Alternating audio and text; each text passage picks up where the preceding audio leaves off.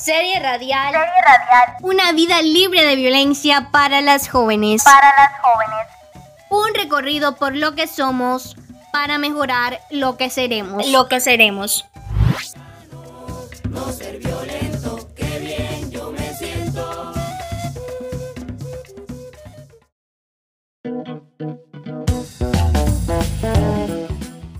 Cordial saludo a nuestros oyentes de Flor del Monte y Canutalito, especialmente a las niñas, jóvenes y mujeres de nuestros corregimientos.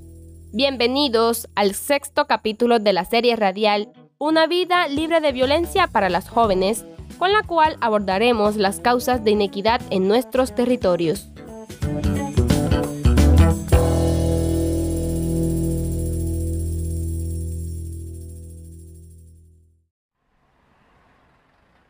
Ajá, vecina, ¿por qué tan decaída? ¿Y esos lentes oscuros? Mira, Consue, a mí mejor ni me hables. Te dije que era una mala idea hablar de ese tema con José. Eso solo iba a empeorar las cosas. Ah, ok. O sea que finalmente terminó haciendo la transición de violencia psicológica a la física. Lo digo por los lentes oscuros que traes. Sí, pero todo es culpa tuya.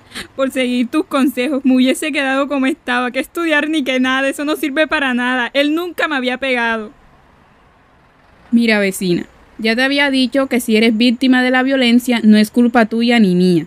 El abusador es él. Es algo que tú debes entender por tu bien y el de tus hijos. Ellos no pueden seguir creciendo en un ambiente tan violento. ¿Y ahora qué me vas a decir? ¿Que debemos separarnos? Podría recomendarte la conciliación, pero mira que las estadísticas demuestran a nivel mundial que las mujeres que sufren violencia física por parte de su pareja, lamentablemente en su mayoría, terminan muertas. Eso lo puedo entender, pero entiéndeme a mí. ¿Cómo dejo a mis hijos sin padre? Además, no creo que él llegue a ese extremo. Bueno, vecina, primeramente, el hecho de que un hombre no viva con la mamá de sus hijos no quiere decir que éste deje de ser el padre de ellos. Segundo, tú nunca sabes cuándo a él se le puede ir la mano o cuando una situación de rabia puede salirse de control. Y tercero, si se llega a perder el control, puede de que tú termines muerta, tus hijos sin madre y con un padre preso. Es mejor que se separen, que tus hijos conserven a su madre y padre vivos dentro de un ambiente respetuoso. ¿Y entonces cómo hago?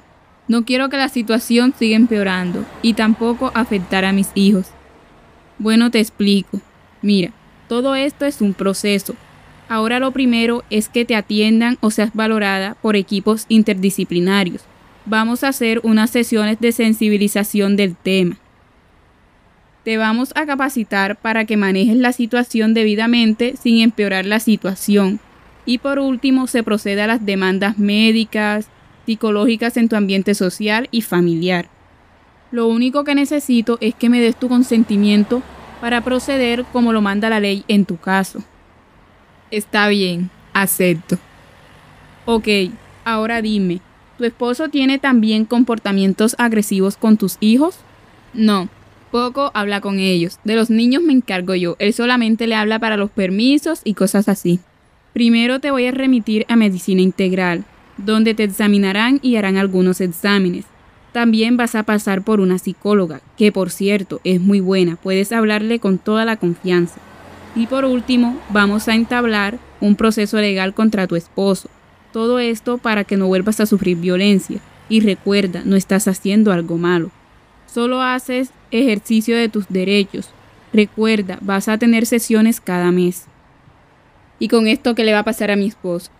Con él también se adelantará un proceso, principalmente de análisis psicológico. Debe ir a entrevistas cada 15 días máximo. Le vamos a informar sobre los daños que te ha propiciado a ti y a tu familia en general. Él se va a capacitar en solución de conflictos y derechos a las mujeres. Está bien, no pienso seguir sufriendo tanta violencia. Gracias, Consul. Nos vemos en la cita. Bueno, Bessie, cuídate mucho. Estoy atenta a tu situación.